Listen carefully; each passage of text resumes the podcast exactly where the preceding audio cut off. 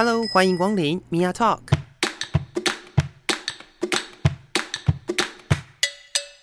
每个人都是有趣的书，有着独一无二的故事。一杯咖啡的时间，与你分享生活点滴。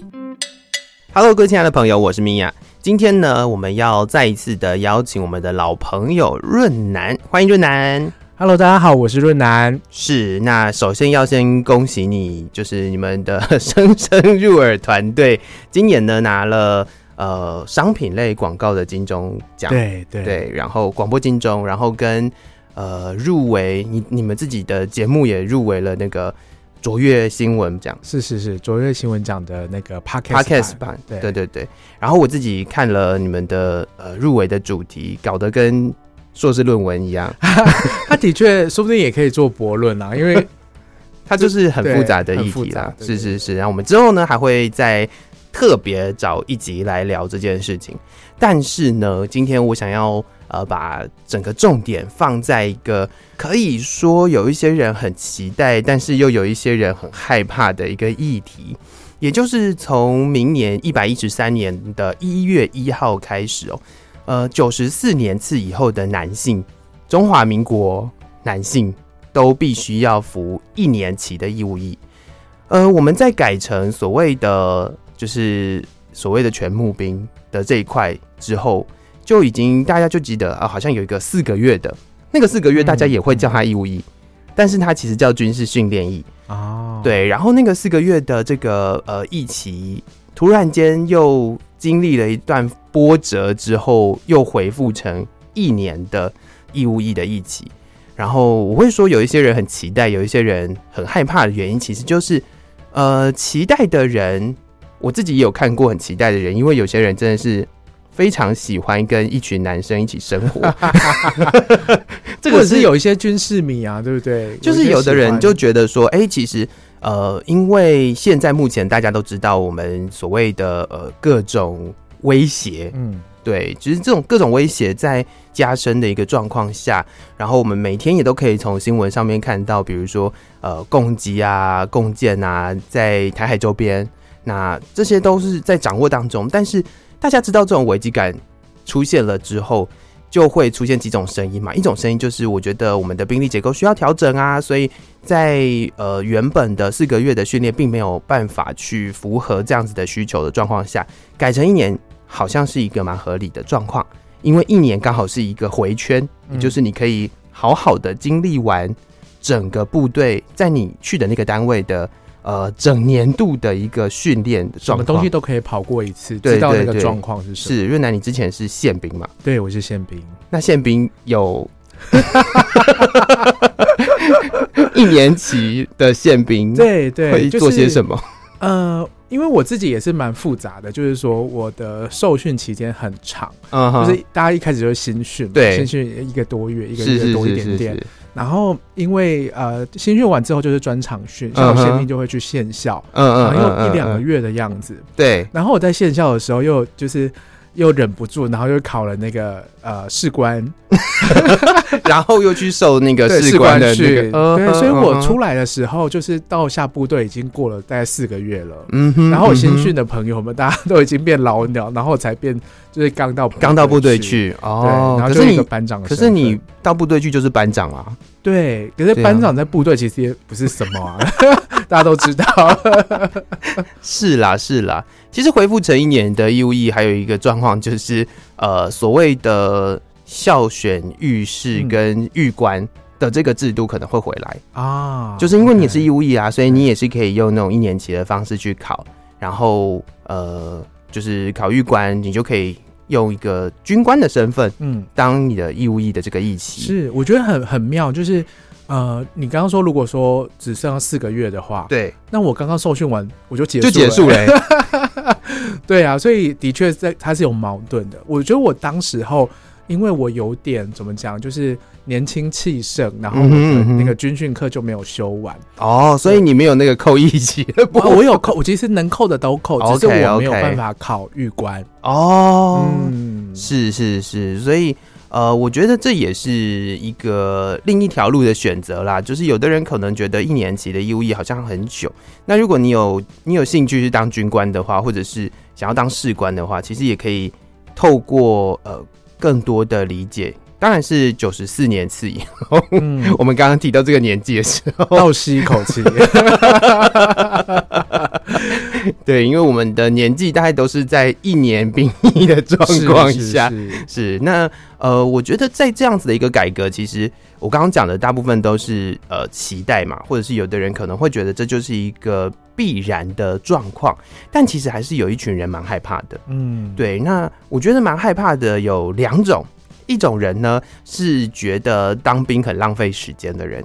就是大家可能会觉得有有一些人觉得说是哦，当兵很浪费时间，那为什么我要在部队里面待这么久的时间？是对，但是呢，因为呃，我觉得整体国防的结构哦是一个很大的框架，这个真的不是我们一个小小的民众、小小的国民可以去好好的理解的大框架，嗯、所以我觉得这个这个也是呃有很多可以讨论的地方。但另外一方面呢，其实呃我们都可以理解，在部队当中是一个。相对阳刚的环境，是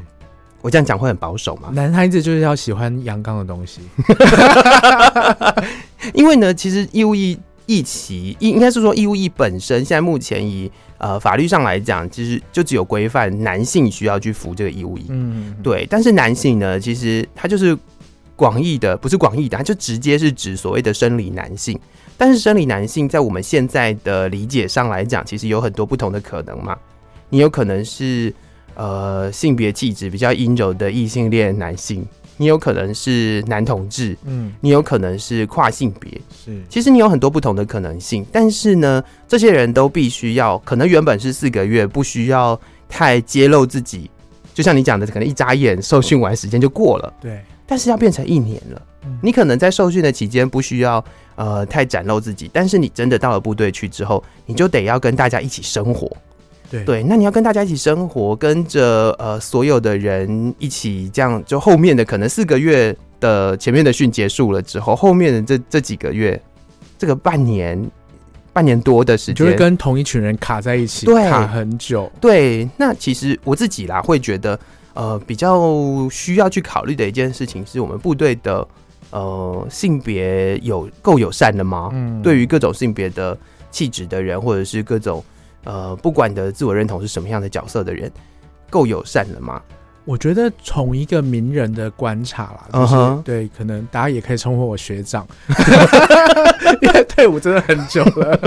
比你们早退。对，就是我会觉得很多的民间团体其实后来都有持续的在进入一些，比如说国防大学里面，然后很多军队，它虽然好像跟一般的社会是一个比较遥远。哦，有距离或者是相对独立的地方，嗯哼，可是它某种程度上也是整个社会的缩影。是，我觉得它或许在这个地方进步的比较慢一点，嗯，可是我相信还是有在前进的。哦，所以其实跟着整个呃社会大环境的一些价值观也好，或者是观念也罢的改变，其实也会慢慢的去松动原本在部队当中我们认为的极阳刚的状况。我觉得是这样子，可是我不知道真实的实际上是怎么样。哦，对，确实诶、欸，因为其实现在要找到做类似的研究的人，其实也不多诶、欸。我觉得，因为大部分现在在呃，我自己看来啦，就是在研究整个部队的。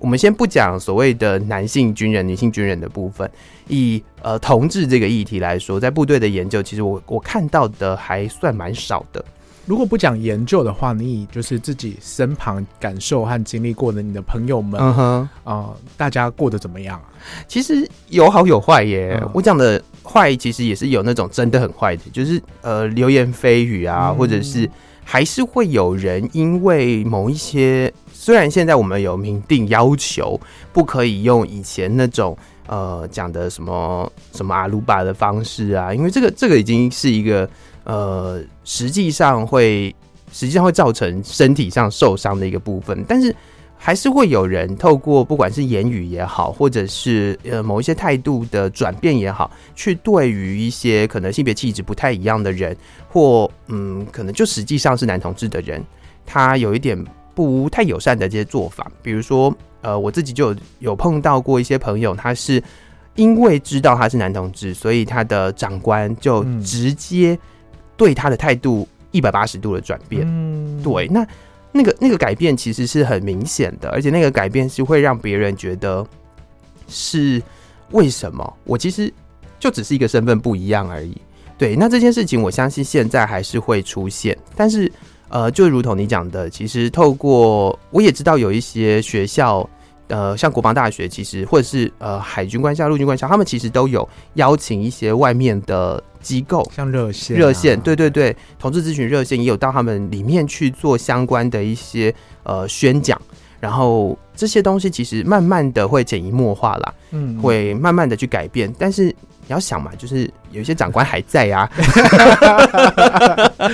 我对，的确就是两块。我觉得一部分就是说，这个在职业军人的位置，嗯哼嗯哼，就是这些角色，他们就是作为一个领导的位置上面，他们的这个性别的职能是不是有在推进？是，我觉得另外一一部分要照顾的就是说，那。即使要进去的这些人，嗯啊、呃，不知道里面到底变得好不好，那这些人我们可以提供什么样的准备？嗯，对，可以告诉他们说，哦，大概可以怎么样的去面对出不出柜这件事情，或者是要怎么用不一样的这个呃性别气质跟里面的人互动？嗯、是，因为我我后来听到蛮多故事的，或者是说，嗯、呃，当然一定会有人。他真的是啊，固守的某一种价值观是在在对待彼此。可是很多人，他们反而在里面可以如鱼得水的一部分是，他很知道怎么去跟人互动，就是个性上面的一个拿捏。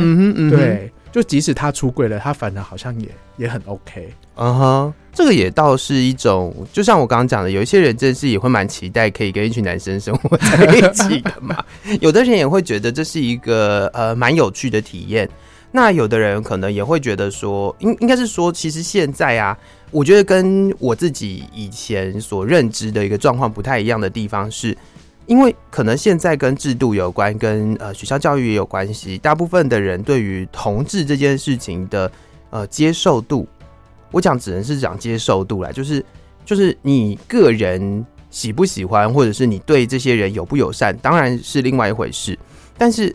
接受度，也就是说，你至少在某一些状况下，你不能太。明目张胆的去讨厌某些人，嗯，对，我我相信现在会有这样子的一个社会压力在。然后另外一个状况就是，我觉得现在的呃，尤其是年轻人，渐渐的因为学校教育的关系，因为生活环境的关系，渐渐的更能够接受这样子的一个议题。对，所以我我觉得，假设当他自己身边的同才或者是他的港台全部。呃，大家都很 OK，大家都觉得这是一件没有什么问题的事情，都蛮友善的。我觉得，就算还是有一些食古不化的长官，嗯、我这样讲好像会伤害到某一些长官，但是我觉得，如果有这样子的长官存在，他还是有足够的一个支持系统。是是是，因为我我自己反而会觉得说，在里面的职业军人一直在面对、嗯、呃，因为是同志身份而受到各种明显的或者是。隐忧的这种打压是这个，我觉得其实也是一个很大的问题。那一年的这个呃呃义务役进来之后，或许就是我觉得这两边要要烦恼的事情是完全不一样。嗯哼，嗯哼，对对对。那呃，我知道现在很多长官他们的态度也是，就是多一事不如少一事，是所以他们。在这个态度之下，他们可能也即使本身对同志很厌恶，他们可能也是会吞回去。我也是有听过蛮多这种状况，他只是会在私下做抱怨或者是什么。嗯哼，对我我所以，我其实呃没有说非常非常非常的担心哎、欸。哦，嗯，就我的立场来说啦，我会觉得说，嗯。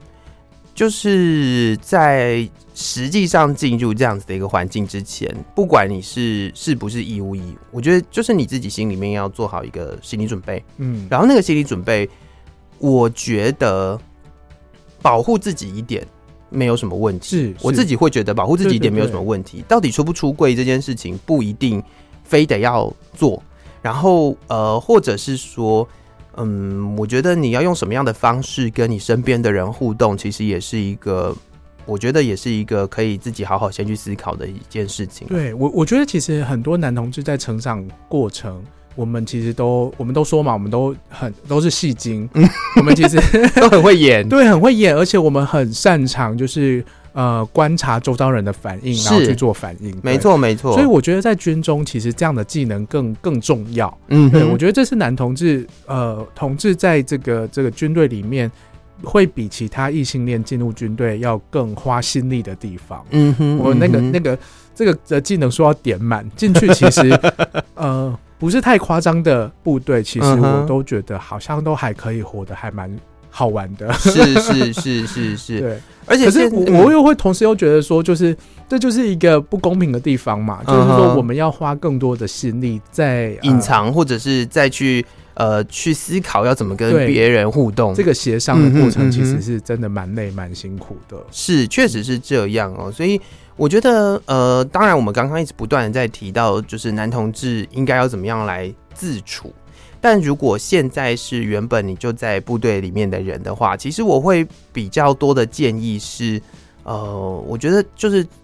一直在讲的就是尊重，然后一直在讲的就是你把你的心胸放宽一点啦。说实在的，你就不要。虽然你真的可能会讨厌某一些人或者是怎么样，但是回头想一想，就是这些人大概就一年就会结束了嘛。你再怎么样看他，就是这一年嘛。甚至如果他有上过军训课什么的，还可以折抵一起的状况下，就还会再短一点啊。你再忍就忍这一段时间。你真的很讨厌的话，就是你自己好好加油嘛。哎、欸，我你这样讲，我其实想到以前我当兵的一个一个小小的片段，uh -huh, 就是我那时候进去的时候，我是一个菜鸟士官，嗯、uh 可是现场部队有很多那种老鸟的阿兵哥，是对什么上上上上兵，对对对，那种很老老上兵，对老上兵，那年纪可能的确也比我大，嗯哼，然后可是我的确就是一个一就是比较阴柔的一个班长，是。某种程度上我也会被他们欺负。嗯哼，就不不是很明显的欺负，可是，在日常生活中，他就是会想要闹你一下，闹你一下、嗯。可是我的位阶又比他高，是，所以我们就是一直有一个很奇妙的张力在。是是是是，所以军中我就觉得它就是一个很复杂的一个地方。没错，对，有很多的东西在拉扯。是，不管是价值观也好，不管是权力关系也好，因为有的时候真的呃，讲所谓的老鸟菜鸟哦，本身它就是我我觉得光是呃。你在这个部队里面待多长的一件一一个时间，就已经是一个可能会被区隔的一件事情。嗯，然后再加上可能又有阶级的差别。那不管是兵士官还是军官，其实因为阶级的差别，你有所谓最基础的阶级服从跟呃阶级的尊重，是对。所以就是你就算是一个老鸟的上兵，你还是得要对一个士官保有一定的尊重。所以那个你讲那个张力是一直都存在的，直至现在其实都一直存在，只是在互动的方式跟呃领导的方式，其实每一个人都不太一样。那我自己的感觉是这样哦，我觉得嗯，在气质上面比较阴柔的人，如果担任一个领导的职务，假设你今天是是士官好了，或者是军官也好，我觉得这样这样子的人担任。呃，领导的职务可能会有一点点，就像你讲的，有可能大家会去揶揄你，或者是会去开你玩笑，会受到比较多的挑战。对，然后呃，不过我自己现在目前的观察，我会发现啊，呃，我现在的发现是，我觉得更多的这样子类型、这样子气质的一个领导的人哦，他手腕更好，嗯。就是他更能够去处理这件事，被迫的、啊，被迫学习、啊，被迫成长，有没有？对啊，对啊。但是在这样子的一个环境底下，其实也可以让呃更多的人知道说，其实不管你原本以为，因为我们很早以前的说法，就是长辈都说，当兵就是从男孩变成男人的一个过程嘛，对不对？我们变女强人。这个真的是荒谬至极耶！我觉得这个这个想法真的是荒谬到爆。但是，但是还是会有人这样觉得嘛？就是你当过兵又怎么样？当过兵好像就很厉害这样。那后来变成四个月之后，就真的没有这回事。但是现在又回回归到一年期。其实我觉得，在这个过程当中，除了学习呃，比如说我们讲的军事学能，比如说呃，比较一些基础的呃防卫的能力、技能跟武器的操作之外。我觉得另外一方面更重要的是学会团体生活跟如何跟别人相处。是，我觉得这个很重要，而且这个也是呃在部队跟呃外面的社会非常大的差异。我觉得很多人，我之前有看过一篇文章，然后我自己也有深刻的感受啦，就是进到部队之后，你才会看到原来社会有很多不一样阶层的人。嗯哼，对，就是因为像我就是。呃，可能就是高中就是好学校，大学也是好学校。嗯哼，我那时候刚下自优生的部分，对，不敢讲非常自由，可是就是因为我那时候就是台大嘛，台大毕业之后就我就先去当兵，那我就发现我连那个使用的语言的方式是跟啊、呃、同梯是有很大的落差。嗯哼，嗯哼，就是我会我们习惯可能用很多很精炼的字在对话，嗯嗯，嗯，然后大家抛接球就是很快的那一种。是。然后我那时候在就是新训的时候想的时候，我就想说，为什么大家要花很长的时间讲很没有营养、没有任何意义，然后推进不了任何事情的话？嗯哼，对，所以我那时候就是有很大的冲击。然后我讲很多的词，大家是听不懂。我在这边不是想要炫耀什么东西，我只是觉得说，我在当兵的时候，我真的有机会跟自己生活背景落差很大的人。相处，嗯，而我们被迫要相处，嗯，所以我们被迫要彼此学习。其实我觉得它就是一个跳脱原本舒适圈的一个过程。对，我觉得，我觉得对他们来说，跟我相处也是蛮对啊，对啊，对啊，就是就是跳脱自己原本的舒适圈嘛。因为呃，它毕竟就是一个义务，所以每个人都得要经历这一段时间。那原本现在可能呃，就是。透过改改变，可能变成了就就像我刚刚讲的，原本的军事训练役只有在训练的过程而已。但是后续他有各种会跟着部队一起做演训啊，或者是跟着部队一起生活的这一段时间，其实因为你被迫要进入这样子的一个环境，然后在这个环境当中有来自不同各式各样的呃社会背景、家庭背景的人。然后你要去跟这些人一起生活，要去跟这些人一起互动，要去跟这些人一起朝夕相处，然后要团结合作，做很多的事情，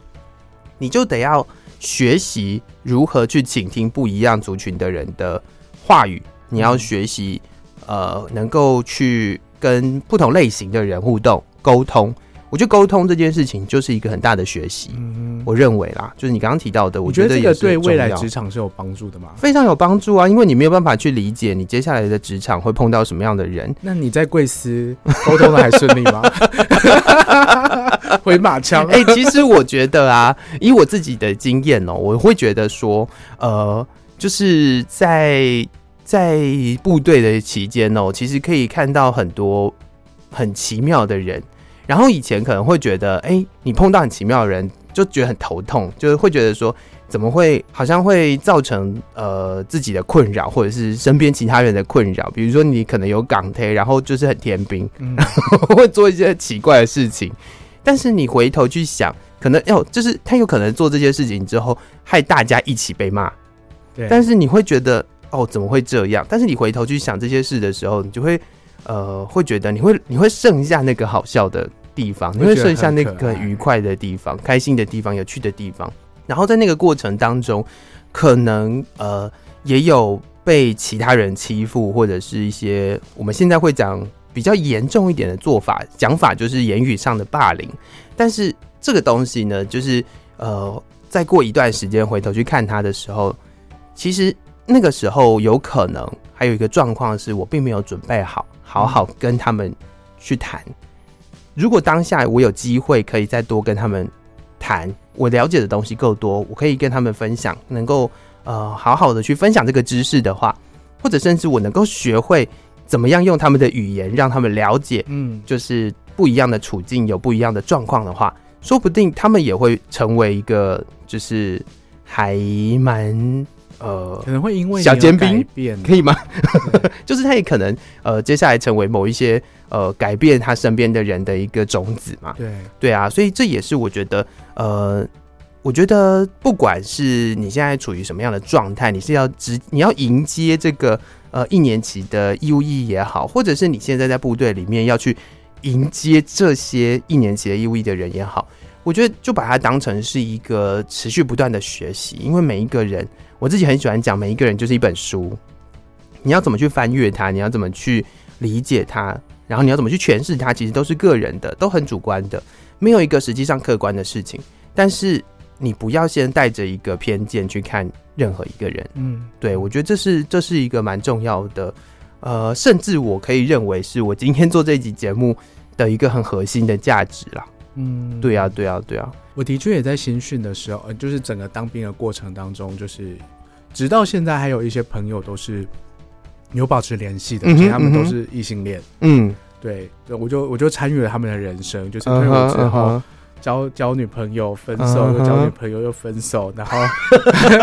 然后结婚了，然后有小孩，怀孕的时候有些状况跑来跟我哭诉，然后顺利的小孩生下来了，然后一岁、两岁、三岁。要透露我年纪啊？对啊，我会觉得，呃，有时候回头想，真的那时候遇到这些人是也是蛮宝贵的一件事。是是，我觉得很多时候有一些，就是你讲的，就是有一些朋友，有一些实际上呃维持蛮好一些关系的人，也是在这段期间里面接触到的人。嗯，对啊，像我自己来说好了，呃，我要讲一个比较感人的一个故事。因为我自己之前的经验哦，其实，在某一些呃，应该说在某一些状况下，我是有被，因为我个人是比较阴柔的，所以我是有被欺负的。但是在那个情况下，有一个就是有一个长官，他有看到这件事，然后他也有感受到我们的求救讯号，但是他。没有任何的处置，嗯，对。但是经过了蛮长一段时间之后，我有机会再去跟他聊到天，然后他就呃跟我说，他很后悔，他很后悔什么？他很后悔当时他其实所有的事情他都看在眼里，他都知道这些事情发生了，但是他很后悔，因为他不知道那个时候他该怎么办，嗯，他不知道他要怎么样去面对这件事情，他不知道要怎么样去跟这些人沟通。他不知道要怎么样去阻止，不一定是阻止，可能是呃，去去让他去让那些可能对别人不好的人去认识不一样的人。他那个时候不知道，嗯，但他现在知道了，嗯，对，然后再回过头，他就跑过来跟我道歉，嗯，他就说他呃，他很对不起当初他没有他没有好好的把我们接住，然后他没有呃做哪些事情，但是如果现在他再碰到的话，他就知道要怎么处理了。类似这样，很感人，真的。我我，我自己我自己听到的时候，其实其实我会呃，我会觉得说，这是一个呃，这是一个我们不能讲每一个长官都是食古不化嘛，就是我相信他们还是会有一些转变的。透过他们碰到的人不不同，他们也会有一些改变。那这样子的一个改变，当然我我那个时候我的我跟他的说法是，我觉得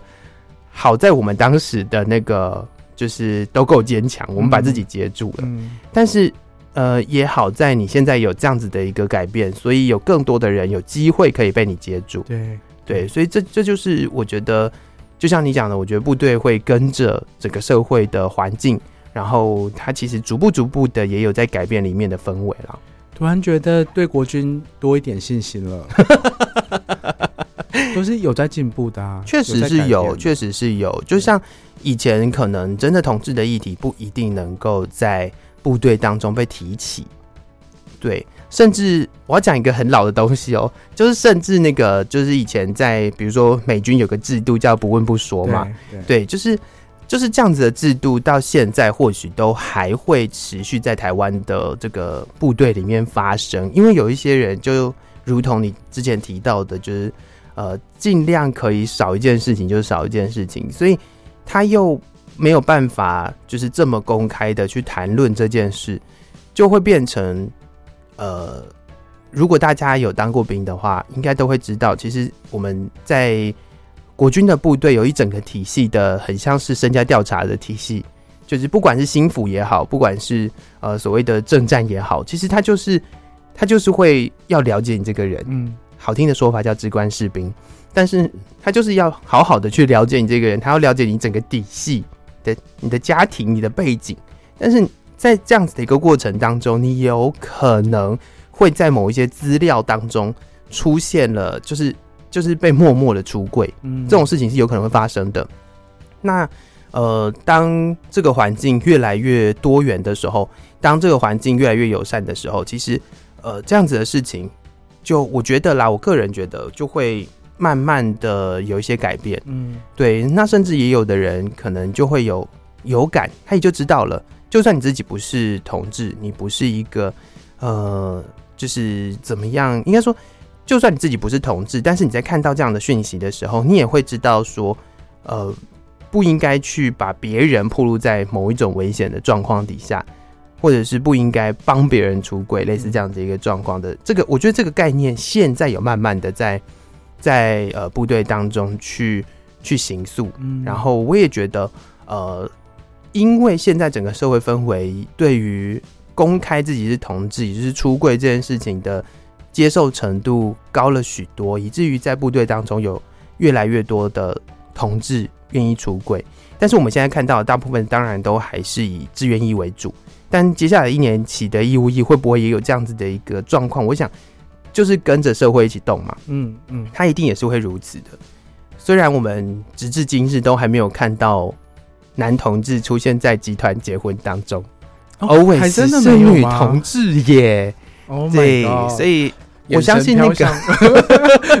所以我觉得啦，其实呃，这个这个所谓的刻板印象以及对部队对男性的期待，我觉得还是存在的。从、uh huh. 这个地方我自己的观察，我觉得是这样。原来是这样。对，但是我觉得它会慢慢变好了。嗯。嗯，会的，会吗？会的，会的吧，一定要的吧，一定要吧，不能不能慢不慢慢变好吧？要吧，对，就是一定会跟着这个时代一起进步，所以我觉得不需要去担心所谓的呃一年期的义务役，因为我跟你说，非常多人有各种很无聊的借口，觉得一年期的义务役怎么样怎么样怎么样，比如说刚刚我有提到嘛，就有人会觉得浪费时间，嗯，有的人会觉得。啊！我去当义务就一直在打扫，呀，这跟浪费时间是同一件事情。对对对。然后我其实也很常在想这件事情，因为我知道你之前也有做那个所谓的那个叫什么，退伍之后又被抓回去的那个叫什么教招？教招 教，因为教招也是有有听说内容有有更有改变。嗯嗯嗯。那我会我真的会觉得说，如果我去当兵的时候，或者是我教招的时候，如果他真的能够让我。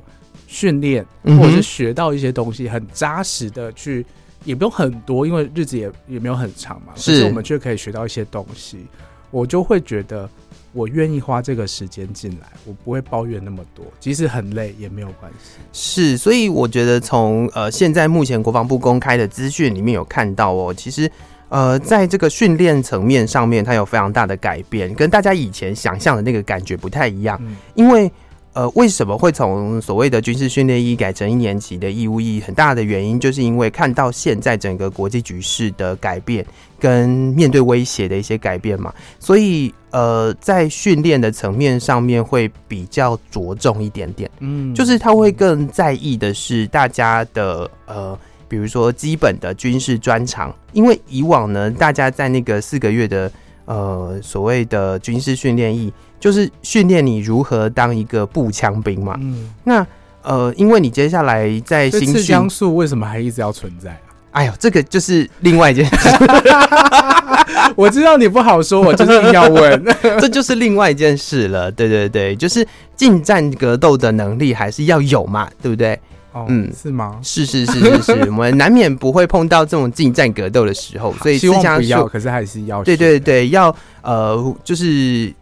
那叫什么？备战而不求战，对不对？OK，国防部的说法 就是这样。对，然后也希望可以呃，其实除了在这个我们刚刚讲的这个新训的这个状况之外，因为它后续分发不同的单位，它会有不同的专长，然后也有机会可以透过这个训练，然后你有机会去参参加一些呃现地的演习。嗯，因为以往你可能只有四个月，你不一定有机会去参加演习。但是你有一年的时间，你可能整个你在这个部队里面碰到一整年的骑乘的那个任务，你都会碰到了。对，所以你可以去参与演习，你也可以接触到呃比较专业一点的武器装备。嗯，那这个就会是一个我觉得呃跟以往的可能大家认知的义务役蛮大的差别，因为现在为了这个所谓呃全民国防，或者是为了整个国防的。的结构的调整哦，其实国防部也做了蛮多的努力啦。嗯、对，所以这个训练的部分呢，相信一定会非常扎实的。大家就保持着一个很辛苦的态度，很辛苦，但是你不会觉得浪费时间。我觉得是这样，我认为是这样，而且它是分阶段，然后有不同的训练类别，然后也有所谓的专业专长的训练，所以。这个是呃可以预测的啦，因为目前也公开了这样的资讯，所以嗯，如果有兴趣的朋友也可以多多的去了解一下，然后不要再去排斥它了。我觉得排斥就是有一种呃，就是你只是排斥而已，但是但是那个排斥背后的原因是什么？我觉得嗯，有一点点，